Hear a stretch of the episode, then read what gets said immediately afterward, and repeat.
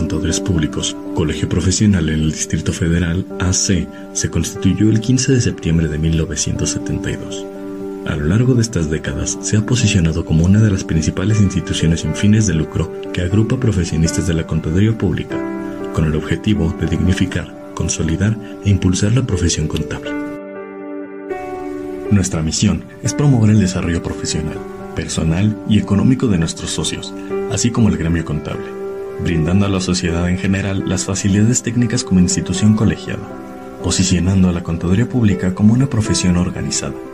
Ofrecemos una amplia gama de cursos de capacitación continua, presenciales y en línea, conferencias, talleres y diplomados. La certificación es un instrumento que valida los conocimientos, habilidades y destrezas de un profesionista de la contaduría pública y es acreditada por un colegio profesional esto garantiza a los usuarios de los servicios contratados que estos serán realizados con eficiencia, eficacia y calidad. La certificación se obtiene mediante la presentación y aprobación del examen de certificación, que se aplica a través del Ceneval. La MSP imparte el diplomado para la certificación, cuyo objetivo es preparar a los aspirantes para la presentación del examen único en certificación, certificación del EUCSP y certificación por disciplinas. A nivel estudiantil, realizamos encuentros académicos y conferencias que permiten ampliar los horizontes de los futuros contadores del país. También tenemos actividades culturales y de integración. Contamos con el reconocimiento de idoneidad como auxiliares en la vigilancia del ejercicio profesional en la modalidad de certificación profesional ante la Dirección General de Profesiones. Entre los beneficios para los estudiantes se encuentra otorgar tres cursos gratuitos anuales, se entregará una identificación que los acredita como estudiantes de la AMCP. Se podrán afiliar a partir del 50% de los créditos obtenidos. También tendrán acceso a la revista digital a través del portal, así como derecho a participar en eventos como Jueves del Asociado y conferencias con auditores de dependencias gubernamentales. A los alumnos más destacados se les otorgará este reconocimiento. Otro de los beneficios es acceso a las conferencias gratuitas con puntos para acreditamiento a la norma de actualización académica. Afiliarte es muy fácil. Consulta nuestras bases en www.amcpdf.org.mx. No olvides seguirnos en nuestras redes sociales.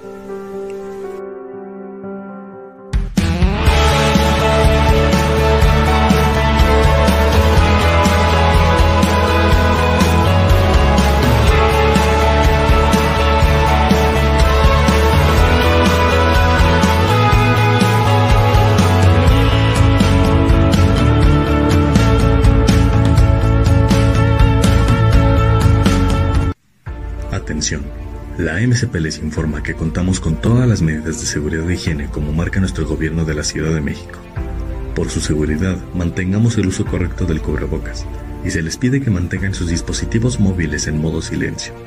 Asimismo, se les informa que en caso de siniestro, la salida de emergencia se encuentra en el lado derecho de la sala. Gracias por su atención.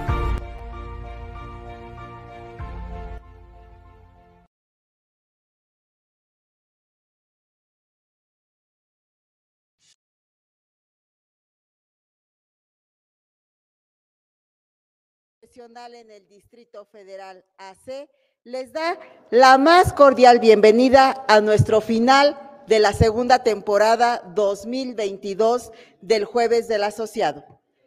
Agradecemos a todos nuestros asociados que nos están acompañando de manera presencial, los cuales son acreedores a dos puntos externos para la norma de actualización académica 2022 es importante que permanezcan durante todo el evento para efecto de su constancia.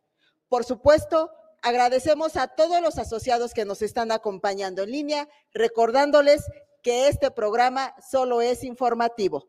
Nuevamente, sean todos ustedes bienvenidos aquí a la Casa de la Contaduría.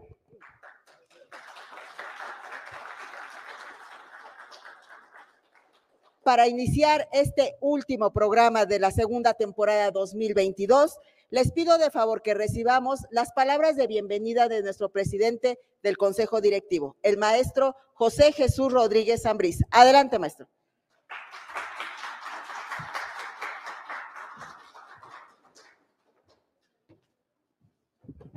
Gracias. Pues qué rápido se fue, ¿no? 20 jueves del asociado. Esto fueron dos años. Agradezco mucho a la Comisión de Eventos Culturales que nos haya apoyado en todos estos casi dos años de trabajo, ¿no? Eh, si bien lo recibimos toda esta administración todavía en pandemia, eh, tuvimos la fortuna de nuevamente estar presenciales, ¿no? Y para, para, todo el consejo directivo, pues es un gusto ver el auditorio eh, casi lleno, ¿no? Casi lleno. Y bueno, esperar que este evento, el día de hoy, pues, cierre un ciclo, ¿no? Un ciclo de, esta administración que créanme que día a día trabajó arduamente. Eh, todo el consejo, les agradezco a todo el consejo, todo el apoyo. Eh, también agradezco a todo eh, eventos culturales, pues este, la realización de estos jueves del asociado. Por ahí tuvimos la, el aniversario de los 50 años que me da gusto, gusto que la mayoría de la gente le haya gustado ese gran evento, ¿no? Que de nuestra institución que ya es adulta, ¿no? De, la, tuvimos la fortuna de vivirlo, ¿no? Este, como asociados y como representantes de la institución y eso es algo que voy a atesorar toda la vida, ¿no? Esos 50 años, estos eventos, créanme que eh, valieron la pena todos estos desvelos, este, por ver la institución cada vez crecer más. Eh, falta mucho, falta mucho, pero es deber de todos, no solamente de, unas, de 20 personas, es deber de todo el asociado eh, aportar, ayudar y, también ser humildes, ¿no? Ante todo. Yo creo que aquí nos hace falta más gente humilde para poder ayudar, porque para poder este, criticar, pues es muy fácil, pero créanme que no es fácil realizar las cosas. La, realización de las cosas se ve día a día. Este, mi experiencia es, nunca había estado tanto en una oficina y hay gente que me conoce y me decía, ¿qué haces aquí? ¿no? Eh, todo este tiempo lo dediqué con mucha amor a la institución y ahora entiendo a todos los expresidentes, ¿no? Por ahí un presidente decía que no solamente debes de, de sentirlo, sino también a veces hasta te tatúas, ¿no? Créanme que esta gran experiencia que ustedes me hicieron el favor de ayudarnos, eh, me la llevo muy bien. Eh, tratamos día a día de hacerlo mejor. Se puede mejorar, claro, y eso es, depende de cada uno. Eh, bajo la humildad de ayudar, creo que podemos llegar a ser cada vez mejor institución. Por mi parte, les agradezco que estén aquí presentes y los que estén en línea que disfruten de estas dos buenas ponencias que a, continuación seguirán. Gracias.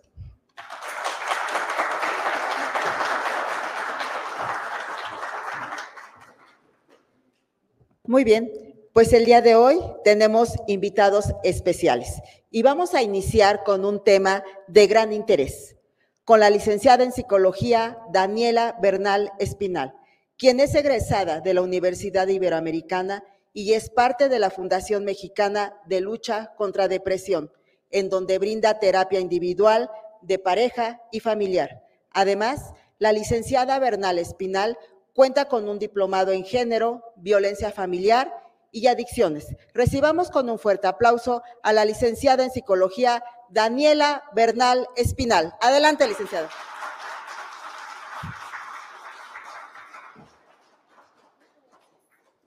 Bueno, pues muchísimas gracias a todos por, estar el día de hoy aquí. Especialmente agradezco al licenciado por darnos la oportunidad de estar hoy con ustedes.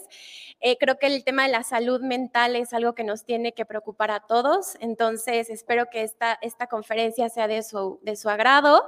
Al final tendremos una, una breve eh, intervención de preguntas por si algo no queda claro. Siéntase con confianza de preguntar lo que necesiten. Y bueno, espero que, sea de, su agrado esta presentación. Gracias de nuevo y es para mí un placer estar hoy con ustedes.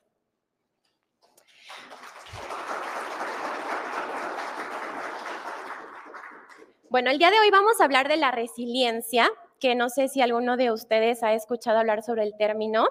Se habla mucho de que tenemos que ser resilientes, que es una capacidad y una habilidad que todos podemos generar, sobre todo en esta época, como, como bien dijo el licenciado, de pandemia, ¿no? En donde nos enfrentamos a situaciones adversas y traumáticas que jamás pensamos vivir.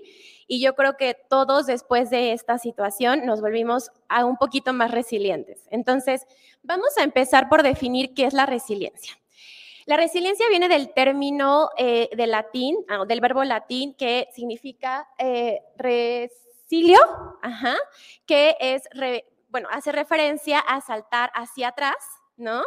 Y este efecto rebote. Imagínense que estamos como estirando una liga, ¿no? Este, este como jueguito que antes hacíamos de este, estirar esta liga y, y obviamente cuando, cuando la liga choca nos va a doler, no vamos a eh, experimentar un, dolor. Sin embargo, eh, volvemos al estado normal después de esta experiencia. Entonces, bueno, eh, la resiliencia es una capacidad de adaptación de, a, situaciones traumáticas o a situaciones adversas que vivimos en nuestro día a día. Y eh, lo que vamos a aprender aquí es cómo ser una persona resiliente. Como, como bien les decía, algunos de ustedes probablemente ya tengan esa, esa capacidad o esa habilidad. ¿Ok? Gracias. Les vamos a proyectar un pequeño video para que tengamos más información acerca de eso. Resiliencia. ¿Cómo enfrentarnos a situaciones difíciles? La resiliencia es la capacidad que tenemos las personas para adaptarnos a los diferentes problemas que se presentan en la vida. Enfrentarnos a situaciones complicadas puede hacer que nos cuestionemos si debemos luchar para sobrellevarlas o dejarnos vencer. Hay quienes desarrollan resiliencia gracias al ejemplo de una persona cercana o quienes la encuentran a través de la propia experiencia de vida. Existen tres pasos para superar un evento traumático aceptar el acontecimiento para iniciar la recuperación. Mirar el problema como un reto que podemos superar de forma positiva. Y compartir la experiencia con nuestro entorno para fortalecer la confianza y generar una vía de comunicación.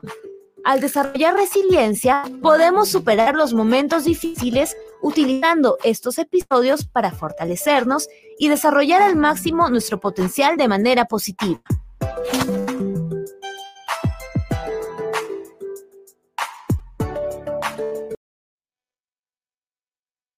Ok, bueno, aquí vemos que nos dan como tres pasos específicos para ir eh, procesando la, la resiliencia. Sin embargo, les daré más herramientas al final de la presentación. Vamos a hablar de los tipos de resiliencia que existen. Hay cuatro tipos de resiliencia. El primero hace referencia a la resiliencia psicológica, que es el estado mental. El segundo es la resiliencia emocional, que hace referencia al manejo de nuestras emociones y cómo éste puede impactar nuestro bienestar, nuestra toma de decisiones y el, equilibrio entre ellas. También se habla de la resiliencia corporal, que esto hace referencia a la capacidad física que tenemos. Y finalmente la resiliencia comunitaria, que se define como la capacidad de ejercer solidaridad a grupos vulnerables para que estos puedan tener un desarrollo más funcional. Les voy a pedir que tengan esto en cuenta para que vayan ustedes pensando qué tipo de resiliencia tienen y cuál podría ser un área de oportunidad. ¿De acuerdo? Bueno, la resiliencia sirve para enfrentarnos a eventos o situaciones traumáticas y poder aprender de ellas.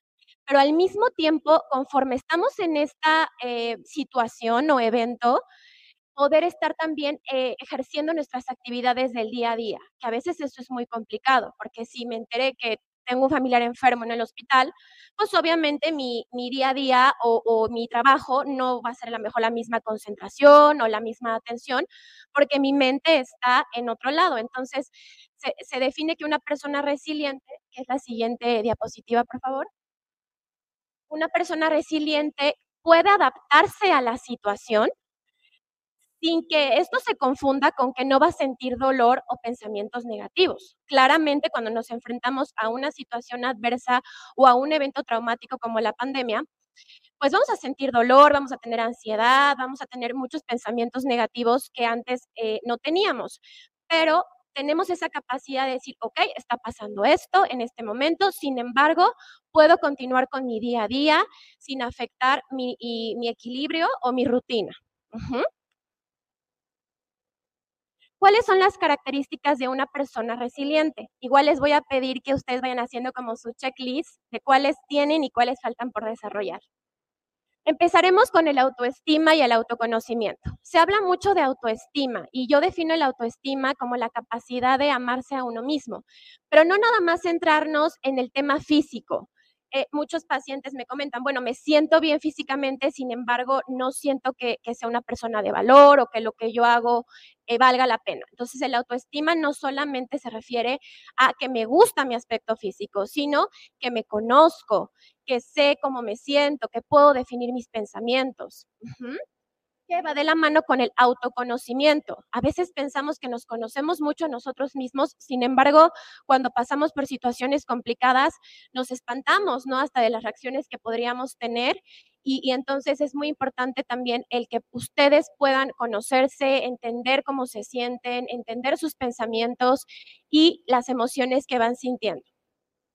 Eh, el autoestima también va de la mano con la confianza y la seguridad que tenemos para enfrentar retos, para enfrentar situaciones diferentes. Es decir, confío en mis habilidades, en mis aptitudes y sé que puedo salir de esta situación. Una persona resiliente también es una persona creativa es una persona que trata de, del problema, buscar soluciones y no quedarse así en este estado como de, shock o de parálisis, sino de crear eh, alguna solución o buscarla. La empatía, también hemos hablado mucho de lo que es la empatía y bueno, hay algunos psicólogos que creen que la empatía no existe, no es mi caso, creo que todos podríamos entender o ponernos en los zapatos del otro Claro que, respetando que mi emoción no va a ser la misma que la de, la de Jime, por ejemplo, ¿no? Pero puedo entender cómo me, siento eh, en esa situación.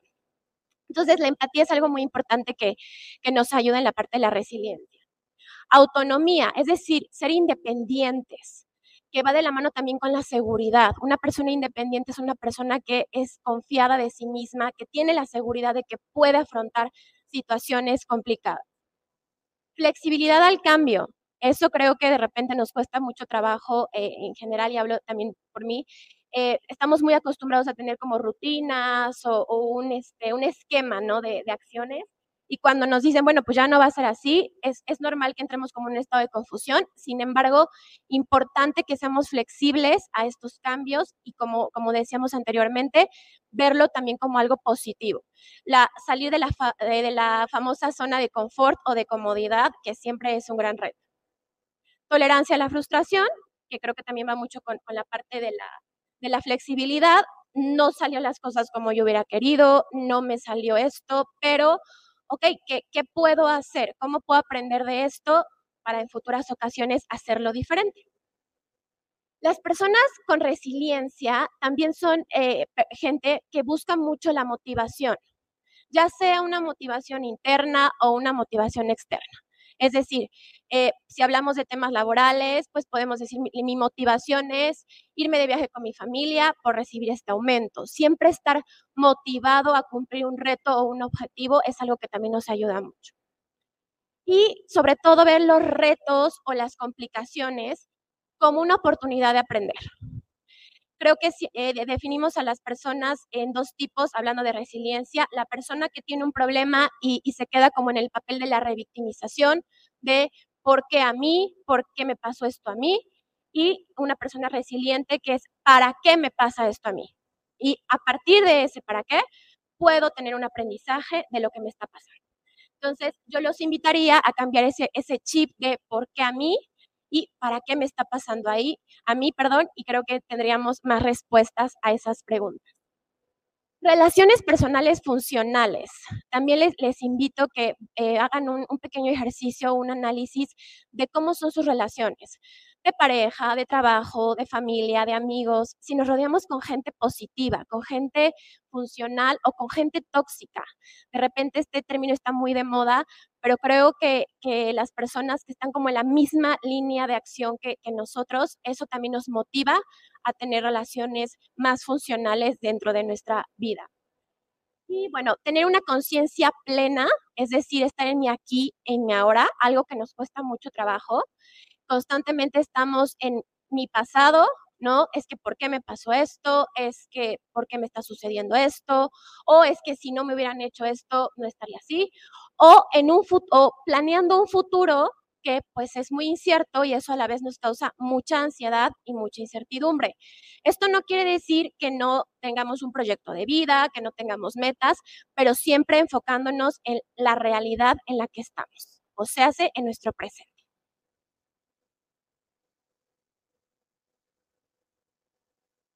La que sigue, por favor. Bueno, ahora vamos a, no hay, no hay una fórmula mágica que yo les diga de, a ver, tienen que hacer esto y van a ser resilientes. Sin embargo, sí creo que todo esto nos puede ayudar a, a ver qué tanto podemos cumplir y tener esta estabilidad a lo largo de nuestra vida. La buena noticia es que es una capacidad o una habilidad natural, es decir, no nacemos con ella, la podemos desarrollar a lo largo de nuestra vida y no hay edad límite para hacerlo. Muchos pacientes en consulta, por ser eh, eh, personas de la tercera edad, dicen, no, yo ya no puedo. Claro que sí, no hay un límite. Recuerden que el límite se lo ponen ustedes mismos. Entonces, todos aquí podemos aprender a ser resilientes. Ahora vamos a hablar más específicamente de las herramientas que yo les puedo brindar para ejercer esa resiliencia. Autoobservación constante, que ustedes puedan, traten de hacer este ejercicio, verse desde afuera, verse como una, una tercera persona. De repente eh, yo trato de, de, hacer este ejercicio y decir, a ver, ¿cómo se ve Daniela haciendo esto? ¿Cómo se ve Daniela hablando de esta forma? Observar nuestro comportamiento es algo que nos puede ayudar muchísimo. A la par del conocimiento. Si yo me observo, si yo sé cómo actúo, quiere decir que me conozco y no nada más en acciones, en pensamientos y en emociones. Muchas veces reprimimos lo que sentimos. No, nos gusta sentir dolor, nos gusta sentir tristeza y entonces la hacemos a un lado, ¿no? Y yo les invitaría a, a dejarse sentir sus emociones, identificarlas y entender por qué están ahí, porque todas las emociones tienen un mensaje y por algo las estamos sintiendo. Bueno, comunicación asertiva con nosotros mismos es un poquito lo mismo, el preguntarme, ¿cómo me siento? ¿Qué, ¿Qué, necesito hoy?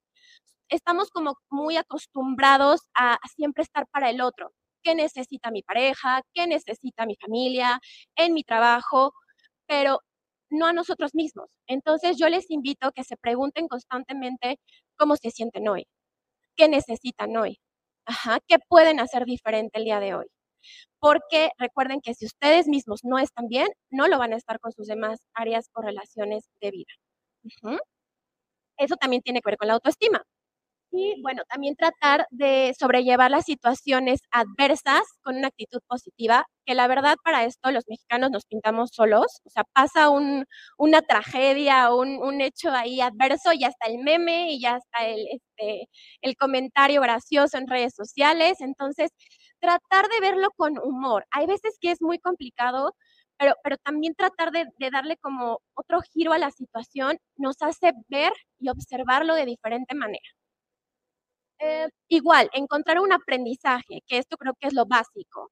Me pasó esta situación adversa, estoy atravesando por este evento traumático, pero ¿qué aprendí? Aprendí que no está bien reprimir mi emoción. Aprendí que es bueno comunicar cómo me siento, pedir ayuda si es necesario y, esos son los aprendizajes que nos vamos llevando. Las personas resilientes no vemos un error como, como algo malo, como algo negativo, sino como un aprendizaje. Ok, tuve este error, pero ¿qué aprendí? Redes de apoyo funcionales, insisto, necesito que, que ustedes hagan este análisis de cómo son sus relaciones en diferentes áreas de vida, que puedan sentirse que tienen una red de apoyo sana y segura, en donde se sientan en confianza de platicar cómo se sienten.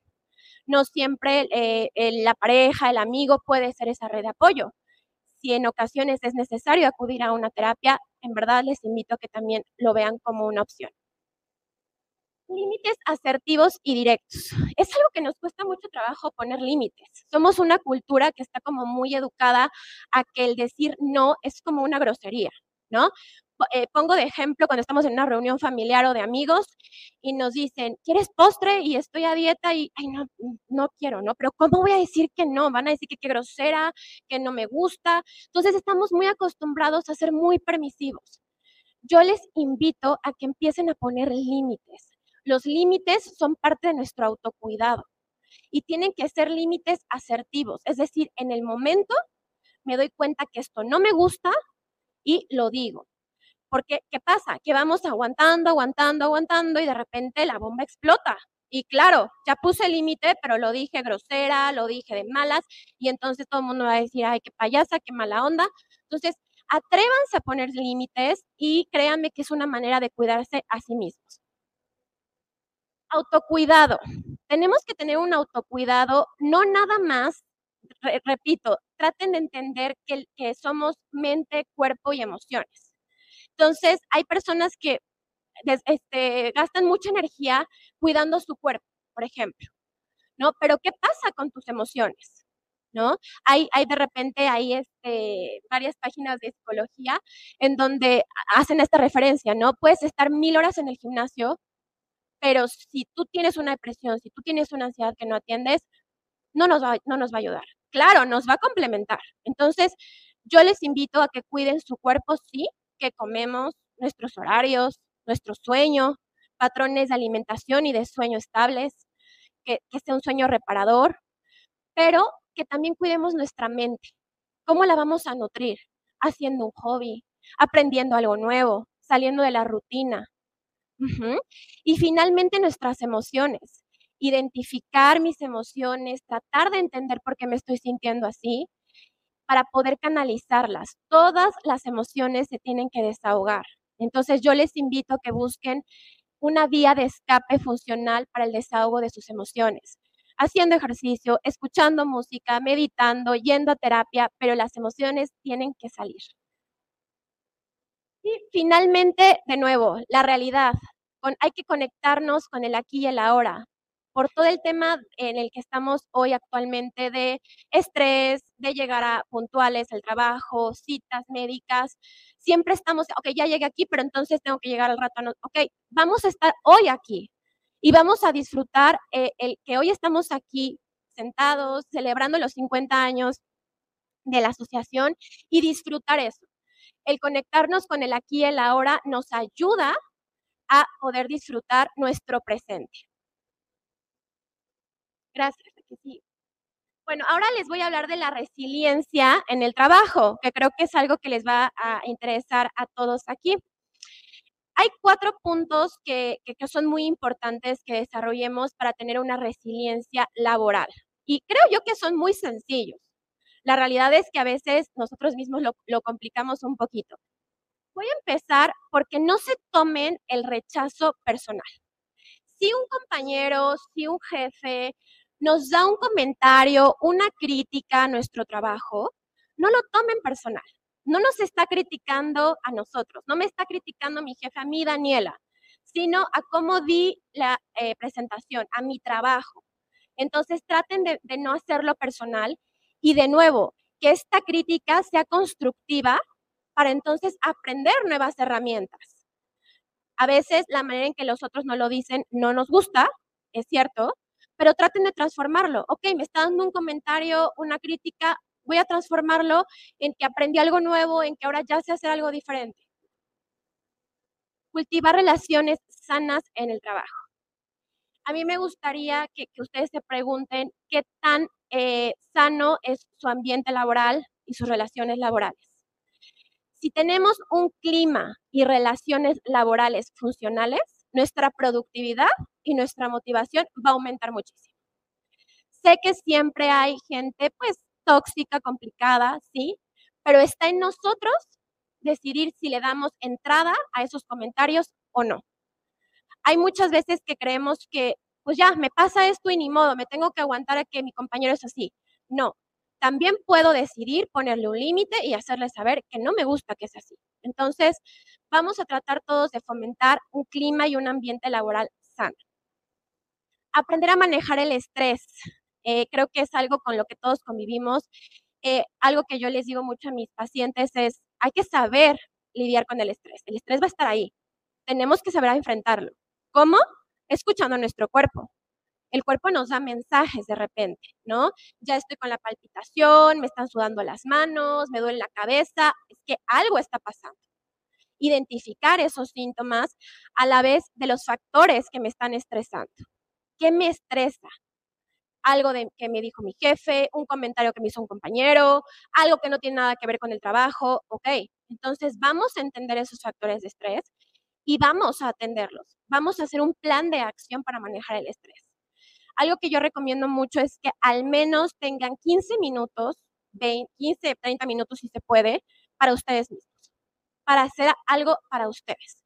Ejercicio, leer, eh, ir a caminar con las mascotas, pasar tiempo con la familia, pero un tiempo para ustedes. Esto va a ayudar mucho a que el estrés se canalice de manera funcional. Y bueno, finalmente lo que también ya habíamos comentado, afrontar la adversidad con humor, tratar de verle el lado positivo a lo que me está pasando, hacer bromas, hacer chistes. Y como les decía, creo que es algo que se nos da muy bien aquí a los mexicanos. Entonces vamos a, aprovechar ese sentido del humor que tenemos para transformarlo en algo funcional. A continuación, eh, Jime, que, también es, terapeuta de la fundación, nos va a ayudar a que hagamos un test para que ustedes puedan ver qué tan resilientes son, qué tanta eh, tienen este, esta habilidad o esta capacidad es muy sencillo eh, meterse al link que aparece ahí. Igual si se pueden conectar a la, a la, transmisión que está en vivo y ahí darle acceso al link. Y es muy rápido para que ustedes puedan darse cuenta cómo está esta resiliencia o no en ustedes. Y a partir de ahí, pues empezar a tomar acciones. ¿De acuerdo? Entonces,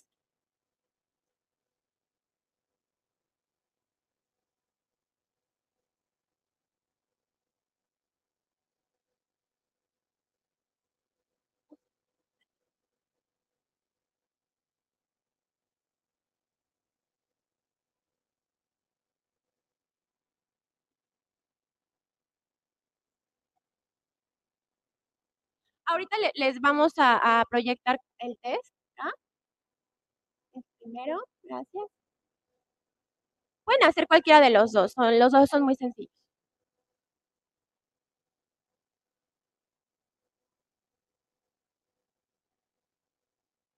Si tienen igual alguna duda o alguna pregunta, por favor háganmelo saber.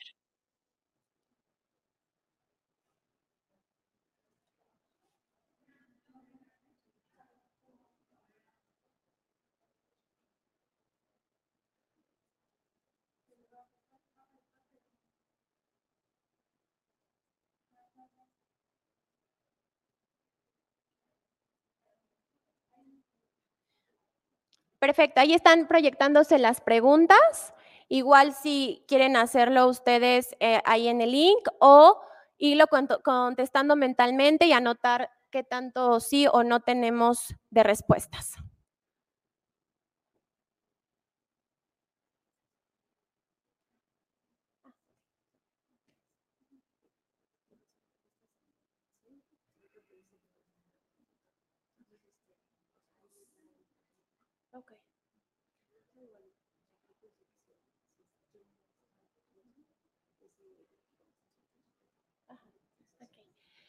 Si lo hacen a través del link que le estamos proporcionando, al finalizar el test les van a dar sus resultados para que ustedes los puedan tener ya ahí en su celular.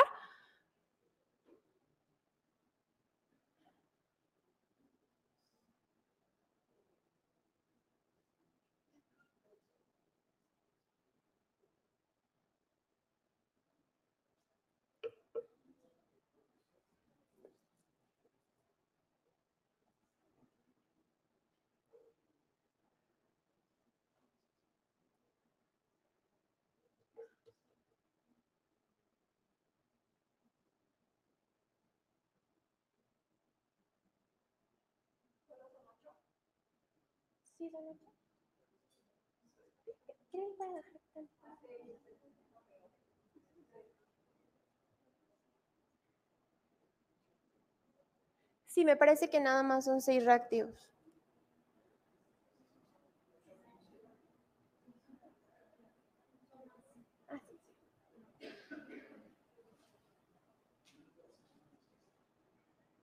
Ahí están los que siguen.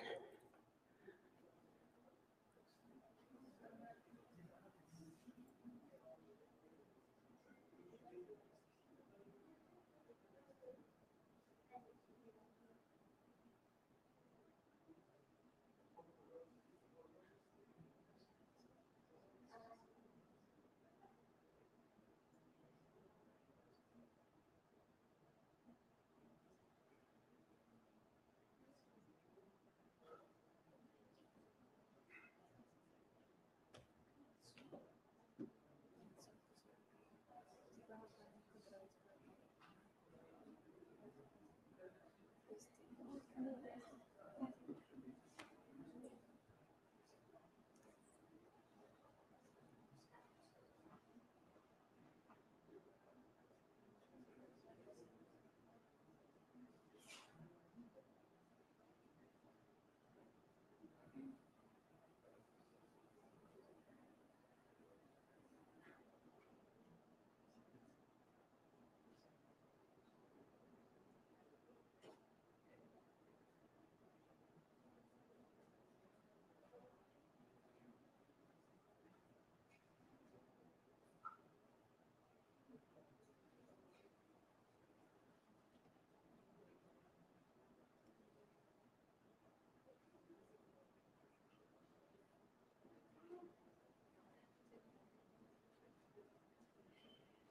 Vamos a dar dos minutitos más para que también nos quede tiempo para preguntas, si es que las, las hay.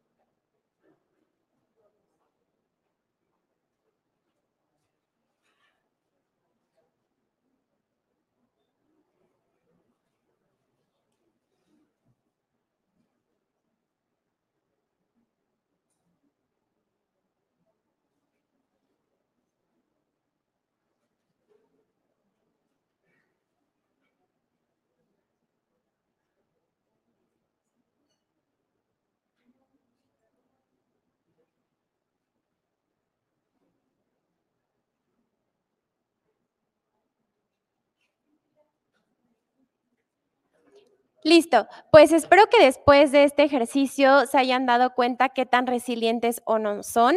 Les pido que tomen en cuenta sus fortalezas.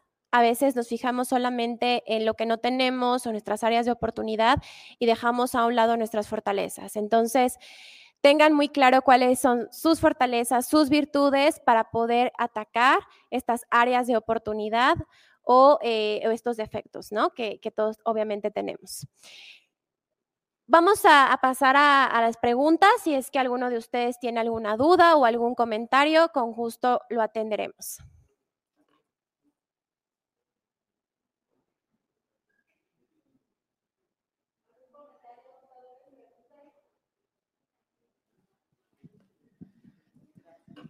Eh, buenas tardes. Re, Respecto al cuestionario que hicimos, eh, que respondimos, pero ¿cuál es lo óptimo, si no, o, para qué sirve ese cuestionario? Este cuestionario es como para medir eh, qué tan, eh, qué tan resiliente, resilientes son. Eh, creo que al final del cuestionario te da como la, respuesta final de, de, qué tan, tan resiliente o no eres. Y, creo que al final nos puede ayudar el que ustedes, como, como bien les dije, vean eso que sí contamos, ¿no? A lo mejor les di muchas herramientas acá y, al parecer ustedes tienen dos, tres, no importa. Con esas herramientas podemos empezar a trabajar la resiliencia. Adelante. ¿Qué tal? Gracias, gracias por tu ponencia. Una duda. ¿Hay algún ejercicio o recomiendas alguna actividad que mejore la resiliencia de las personas? ¿Actividad física o...? En general, bueno, por ejemplo, decías que ah, recomiendas 15 minutos para uno mismo, ¿no? Ok. Eso mejora mi capacidad de, de adaptarme a ese cambio, a esa situación difícil. O, sea, a eso me refiero, a una actividad o algún ejercicio, no sé, que pueda mejorar ese, esa capacidad. Fíjate, esto de los 15 minutos o la media hora que, yo les aconsejaba es para el manejo del estrés, que a su vez nos ayuda. Si nos damos cuenta es como un rompecabezas de varias piezas que tenemos que tener e ir armando para fomentar la resiliencia. Y, el ejercicio que yo te diría que podría ayudarte es tratar de analizar eh, y conectarte con un evento o una situación difícil que has tenido en tu vida y cómo reaccionaste ante ese evento. ¿Qué hiciste? ¿Qué sentiste en ese momento? Algo también que es fundamental es el manejo de las emociones, la inteligencia emocional. Se habla mucho del término y a veces decimos, pues, ¿cómo se mide la inteligencia emocional? ¿No? ¿Qué es eso?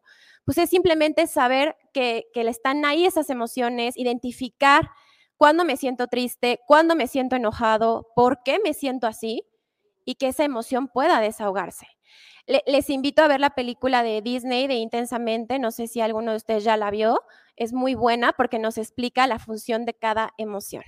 Entonces, eh, el manejo de las emociones, tratar de canalizarlas, de no reprimir mi enojo, mi tristeza. Si necesito llorar, adelante.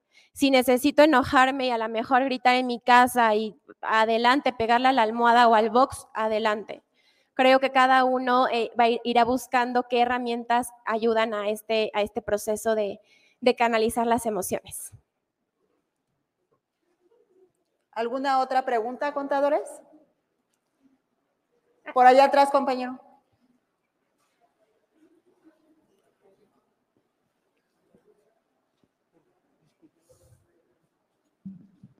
Hola, buenas tardes es un comentario acerca de la pregunta que hace el compañero.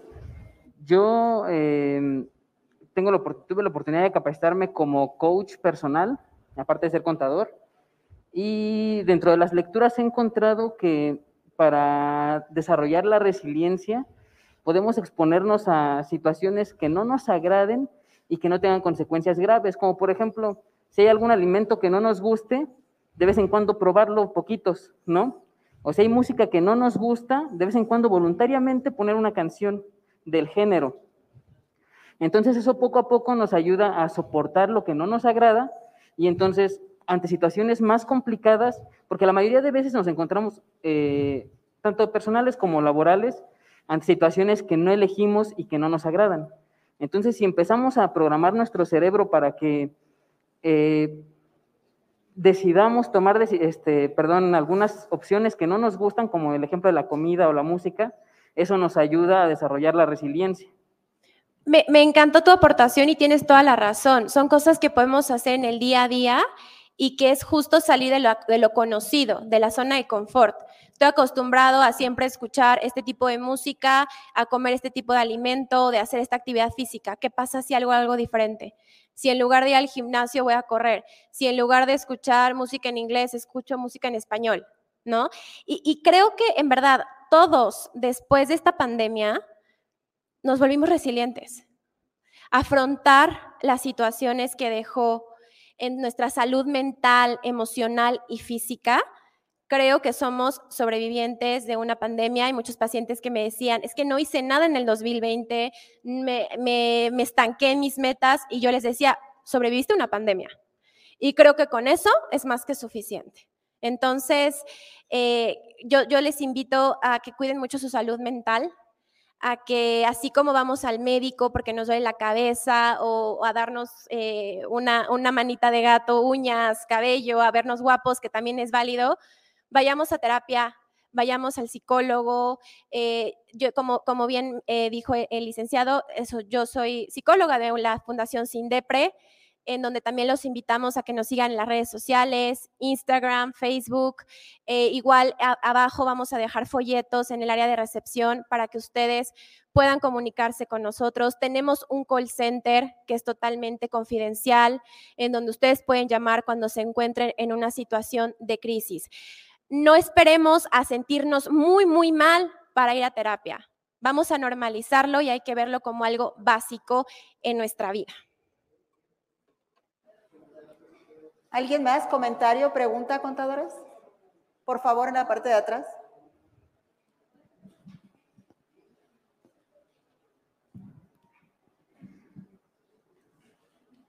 Buena tarde. Respecto a la primera pregunta, del cuestionario. Si controlo y gestiono mis emociones.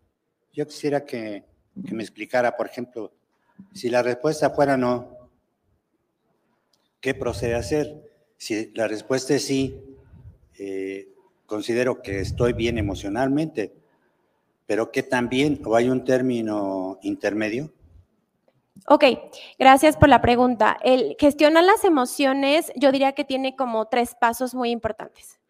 Primero, identificar mi emoción. Eh, ¿En qué parte del cuerpo la siento? ¿Cómo la siento? ¿Es, ¿Es un dolor? ¿Es una angustia? ¿Es un ardor? Tratemos de escuchar nuestro cuerpo y eso nos va a ayudar mucho a identificar la emoción. Vamos a ponerle un nombre, porque a veces confundimos la tristeza con el enojo es que estoy muy enojada, es que esto no me salió como quería, pero a veces detrás de ese enojo hay tristeza, entonces no es enojo, es más bien una tristeza.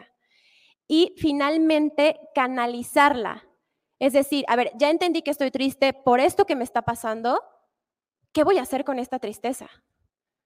¿La voy a llorar? ¿La voy a escribir? ¿La voy a hablar?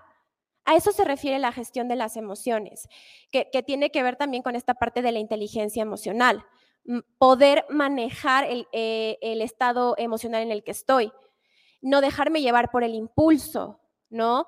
Eh, vemos ahorita, lamentablemente, muchas personas con un índice de agresión muy fuerte.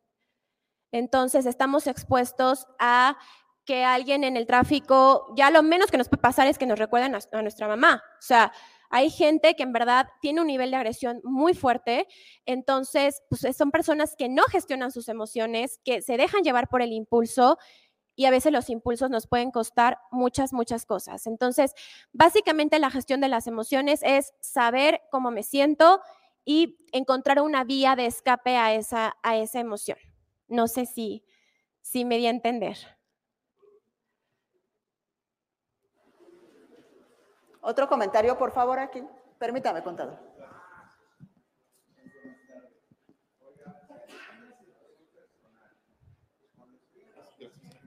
Bueno. Adelante, contador.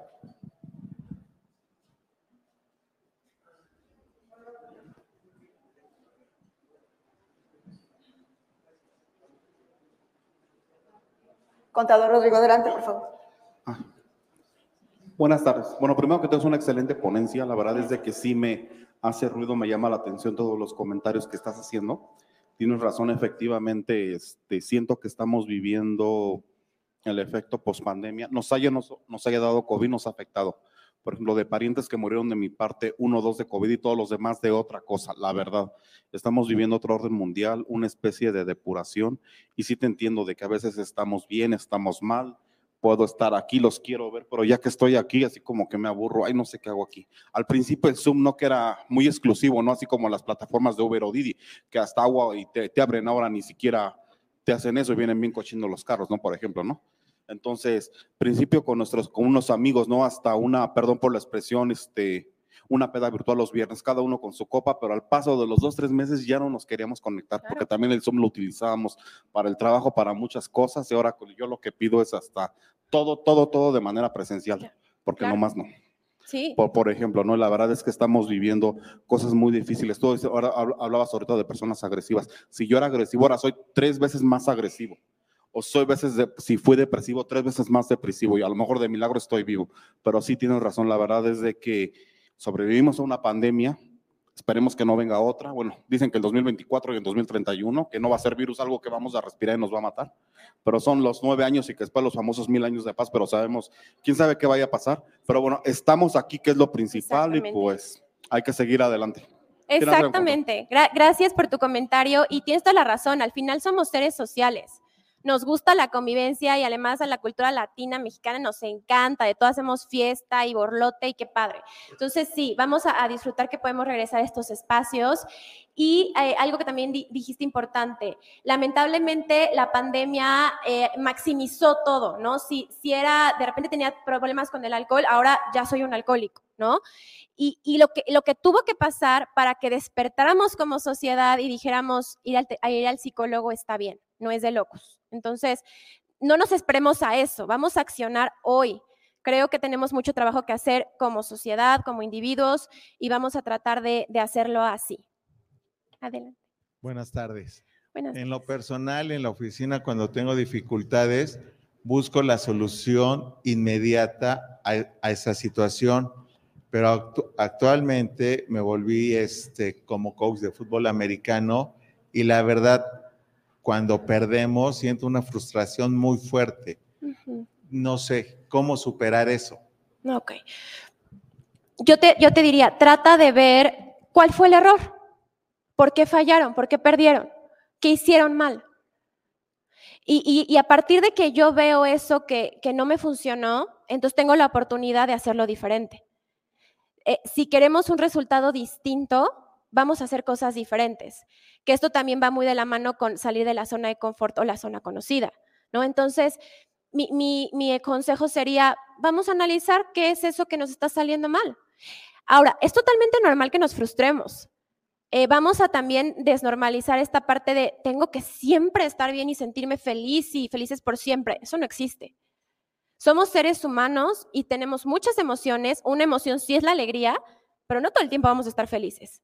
Puedo comer mi helado favorito, abrazar a mi ser querido y estoy muy contenta, pero al, momento o al segundo ya se me pasó y estoy en estado de equilibrio. Entonces también permítanse sentirse mal, estar agotado, estresado, también se vale. No, no, no nos vayamos a estos extremos de tengo que estar bien siempre a bueno, ya me acostumbré a estar mal, porque entonces ahí hablamos de, alguna otra patología. ¿Comentario o pregunta, contadores? ¿Nadie? Gracias. Ah, buenas tardes. Felicidades por tu ponencia. Gracias. Este, en el ámbito laboral, eh, hablando ya de la NOM 035, esto encajaría dentro de los programas este, Totalmente, ¿no? Para ver el estado de este, pues cómo andan mis empleados, mis trabajadores. Exacto. ¿Tú qué opinas ahí al respecto? Yo, creo que estamos viviendo de nuevo esta etapa de, no, sé si han escuchado hablar del síndrome de burnout, que es estrés laboral, pero a todo lo que da. Y, creo que tiene que ver mucho con, con, lo que usted menciona, el no tener eh, horarios establecidos, el no tener este tipo de, de convivencias que, hacen aquí eh, este, la asociación. O sea, todo este tipo de cosas en verdad ayuda a la convivencia, a sentirnos motivados, a como dijo nuestro compañero, estamos aquí, ¿no? No estamos en el Zoom. Entonces, sí creo que es algo que tendría que ser ya de, regla, el tener eh, estos espacios, el tener pues si no es un, un, apoyo psicológico individual, pero sí tener como estos call centers o espacios en donde podamos hablar, ¿no? En un momento de crisis y poder pedir esa ayuda. ¿no? Eh, igual dar como direcciones de repente muy eh, asertivas porque a veces con, los jefes, ¿no? No, no, no siempre se tiene esa, esa, capacidad y entonces nos dicen mil cosas que tenemos que hacer, pero ya no entendí cuál es la que urge, cuál no urge. O sea, ser como muy directos en lo que pedimos, tener esa comunicación asertiva. Eh, se vale, ¿no? Decir, oye, no entendí, oye, me puedes volver a explicar. Eh, aliarnos con nuestros compañeros, hacer equipo. También cambiar esa mentalidad de vamos a competir entre nosotros, ¿no? Vamos a vernos como aliados si trabajamos en equipo, vamos a tener mejores resultados. Y yo creo que muchos de ustedes aquí son líderes, son jefes eh, y tienen a su cargo colaboradores y, pueden motivarlos de esta manera. Muchísimas gracias. ¿Alguien más? Bien, pues demos un fuerte aplauso a la licenciada Daniela Verdad Espinal. Excelente ponencia, licenciada. Permítanos entregarle un reconocimiento a través de la contadora María Delia Ávila. Ella es integrante de la Comisión de Eventos Culturales. Adelante, contadora. Muchísimas gracias. Gracias a ustedes. Quiero agradecer su ponencia, eh, es un tema súper interesante, resiliencia, y nosotros como colegas ponernos ese chip, hacer el cambio para hacer la diferencia porque bien lo dicen, ahorita todos andan con un tema por el encierro, por lo que sea, como una parte agresiva, ¿no? Que nosotros seamos el cambio. Y damos las gracias a la licenciada por parte de la Asociación Mexicana de Contadores Públicos del Colegio Profesional en el Distrito Federal AC, otorga el presente reconocimiento a la licenciada Daniela Bernal Espinal por haber participado en la ponencia del tema resiliencia durante nuestro evento Jueves del Asociado, Ciudad de México, el día 27 de octubre de 2022, con duración de una hora. Muchas gracias, licenciada. Gracias a usted. Muchas gracias.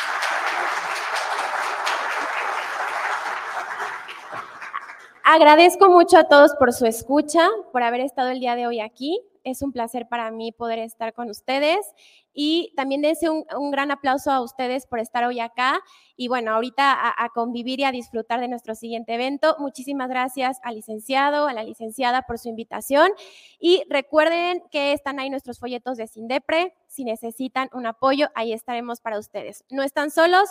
Muchas gracias.